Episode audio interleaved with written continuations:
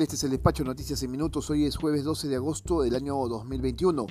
En las últimas horas, el presidente Pedro Castillo pidió a las empresas que tienen deudas tributarias que cumplan con sus obligaciones, como lo han hecho algunas empresas ni bien se inició su gobierno. Minera Buenaventura procedió a pagar 2.000 millones de soles y ahora toca que las más de 150 empresas eh, que deben cerca de 10 mil millones de soles hagan lo mismo para destinar ese dinero a educación, salud y otros. Hoy el presidente tiene previsto visitar la mesa directiva del Congreso, presidida por María del Carmen Alba, quien aceptó el pedido a través de un tuit. Cito, hemos recibido el pedido del presidente para hacer una visita protocolar.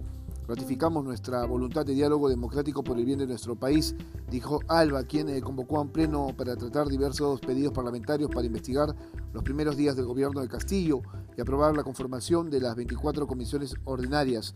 En lo judicial, el Ministerio Público decidió iniciar una investigación contra Vladimir Serrón, Guido Bellido y Guillermo Bermejo por el presunto delito de terrorismo.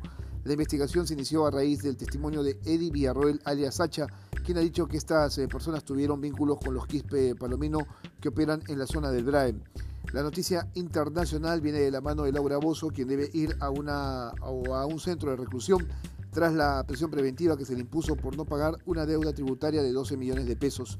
Laura habría incurrido en la venta irregular de un inmueble que se le incautó, motivo por el que agravó su situación legal en México, país donde reside desde hace años. El Ministerio de Salud espera la llegada de más dosis de vacunas que aseguren el reinicio del programa de vacunación este fin de semana para los de primera y segunda dosis. Voceros del Ministerio de Salud eh, también señalaron que las farmacias podrían vacunar a partir del mes de octubre, cuando se tengan cerca de 16 millones de dosis en el país.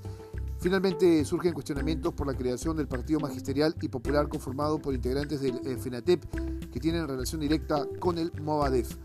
Este es el despacho Noticias en Minutos.